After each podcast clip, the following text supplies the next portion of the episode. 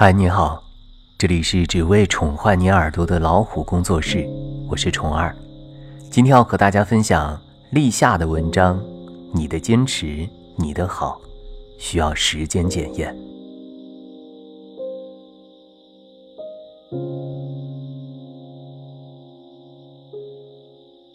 一个小妹妹在群里咨询团长，感觉自己比同龄人成长的慢，是不是真的有所谓的智商差距？因为同是实习生，自己熬夜做完的东西被认为是糊弄而遭到批评，别人却是聪明又有效率，有点怀疑自己。我现在看到这样的疑惑，总会想到十年前的自己，是不是真的老了？我想，是自己这些年成长了不少吧。小的时候，我爸经常跟我说一句话，就是“笨鸟先飞”。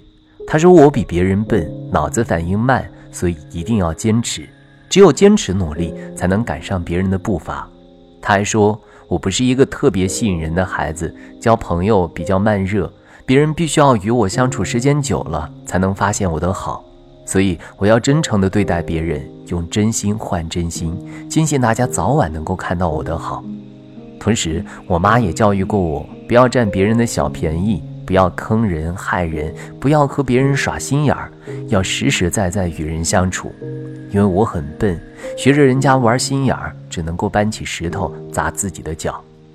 我很听话，所有的话都照做了，踏实、坚持、努力、真诚、坦诚，与人为善。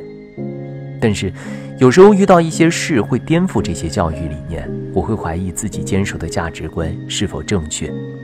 比如，大学有一年评选奖学金，按照成绩排名，我是绝对能拿到二等奖的。但是，有的人就是利用参与校园活动可以加分这一条，通过与班干部联手更改分数，生生把我，包括成绩排名靠前的同学挤到了后面，甚至。我连三等奖学金都拿不到。当时我也是生活委员，但是从来不和其他班干部走得很近。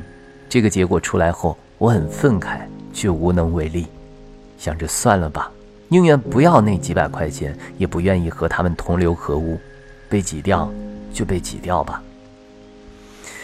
结果事情最后有了一个反转，学校发现有学生通过这种手段更改分数，挤掉了成绩好的同学，就决定奖学金全部按照考试成绩排名，其他的优秀干部啊、积极分子啊，在考虑参与校内活动的因素。我最后还是妥妥的拿到了该得的荣誉。过后我就慢慢遗忘了这件事，生活中时不时会遇到被误解、被打压、被怀疑的时候，我基本上都是沉默。因为觉得解释没有任何意义，也因为保持着我爸妈的教育观点，相信身正不怕影子斜，只要自己有所坚持，并且坚持的东西没有错，就不去在意外人怎么评判自己。从十来岁的孩子长到二十出头的青年，一路走来，我都倍感孤独，不仅因为持有相同价值观的同行人极少，还因为我的执拗、清高、沉默。几乎没有十分交心的朋友。大学是我第一次生活在家庭之外，接触许多与我价值观不同的人。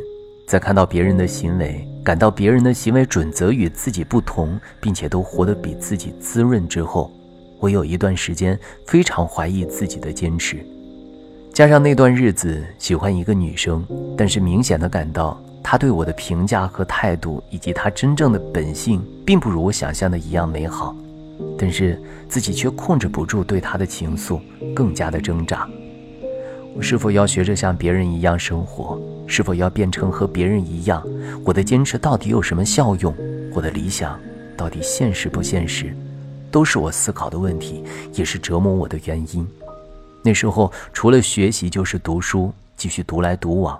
外表平静，内心汹涌。我不停地追问，又不停地推翻，不断地尝试，又不断地回到起点。自我怀疑在那段时间达到了顶点，就像文章开始的小妹妹看到自己和别人的差距时产生的疑问一样。这些撕裂，直到工作稳定下来，并且在其中找到支点和成就感后，才渐渐平复。最关键的是，从来没有真正谈过恋爱的我。第一次就遇到了非常契合脾性、非常理解我的对象，而我们的相处方式也几乎和我想象中一模一样。直到那时候，我才感觉找到了自己的定位，才感到孤独的坚持有所回报。后来的日子也不断的庆幸自己这些年的坚持。我们生活在人群之中，不和别人比较，不受外界影响，几乎是不可能的。所以才会在看到彼此的差距时感到羡慕、自卑和慌乱，好像别人都有一套坚实的盔甲，只有自己赤头赤脚的乱跳，像个小丑一样。可是真实情况是这样吗？大四的时候，我去大舅所在的城市旅行，其目的是受不了情感的自我折磨，去寻求帮助。我跟大舅说。我和他什么事情都没有，就是纯粹的喜欢。我觉得他很成熟，懂得很多，在他面前自己很自卑，一自卑就焦虑，感觉自尊低到了尘埃里。他问我：“你说说对方怎么个成熟法？”我想了想，居然说不出来。我说：“就是一种感觉，感觉我们的成长环境不同，他应该遇到的事情更多，思考更深刻。”我应该一辈子都忘不掉大舅的那句话，并且应该时不时拿出来反省一下。他说：“你们是同龄人，经历也许有所差异，但是大部分的孩子是无法超越自己的年龄所限的。所以你认为对方很成熟，只是自己的臆测而已。因为喜欢你才把他抬得那么高，而真实的情况你根本就不了解。不要自己瞎想。”更多关注自己，好好锻炼身体，好好学习。等你遇到一个真正适合的人，这些所有的纠结都不是问题了。事情当然没有那么容易解决，我又反反复复一年，才渐渐走出情绪的低谷，走上真正的人生道路。让我现在回头过去看，大舅是在告诉我一个最基本的道理，就是身处某个环境或某个情节之中，人的评价很容易偏颇。不管是对自己还是对别人，应该用一种开放的、正面的心态去看待每个阶段最重要的事情。比如，当时我应该专心于学业和就业，而当自己走到更高的阶段后，才发现当时的目光短浅和思想封闭。更重要的是，不要用自己的思想去臆测别人，你永远不能完全了解别人的经历和思路。无论如何，做好自己。把握好自己，坚持自己的坚持，走好自己的路。以前看过一句话，说人生是一场长跑，最开始领先的人未必就第一个到达终点，所以过程中的耐力和持续的坚持才是赢到最后的决定性因素。所以我在看到左岸老师的文章《你的起点和终点无关》的时候，才那么有感触。老实说。一些过去比我们读书更优秀，在起跑线上抢到了更好位置的人，早已放弃了人生的马拉松。我们能够跑得更远，仅仅是因为我们还在跑，如此而已。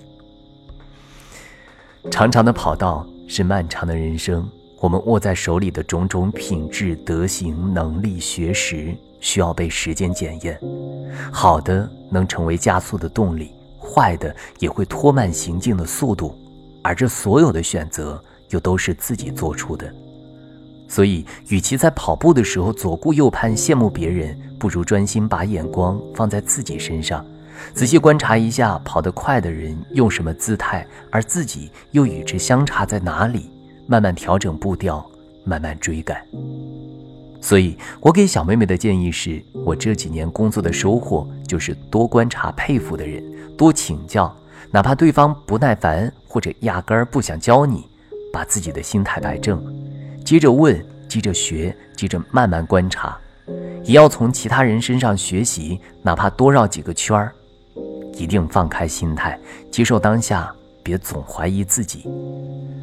而我们的团长更能直接切中要害，说，百分之九十九的职场差距不是智商造成的，而是态度和专业的精神不够。对标一个合适的人。开始为缩小差距而努力。这短短的几句话，其实需要小妹妹用长久的时间去践行，再用更长的时间去检验自己行为的结果。这所有的一切都不是随便说说，或者今天看看，明天继续随之认知能得到的，是一个人前期的所有积累，在时间中继续接受打磨，并且接受时间审视，才能得到的结果。就像我们一位团友所说的：“从柔软无邪的婴儿修炼成智仁勇君子，是一条多么漫长的道路。”人生之路漫长，所以有时候需要我们把眼光放长远，把时间拉长。再过三五年，或者等自己学会用更多的角度看待事情，等自己再成熟一些，回想，才知道之前的观点、选择和坚持是否正确，是否有价值。我们每个人都有自己的优点和长处，客观看待自己和他人是一种自信，用心缩短彼此的差距。是能力，在这个中间，是时间，这个奇妙的显微放大镜。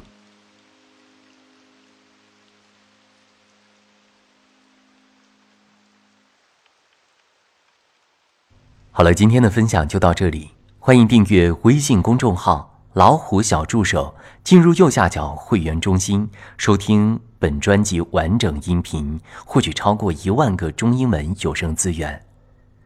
下期节目再会，晚安。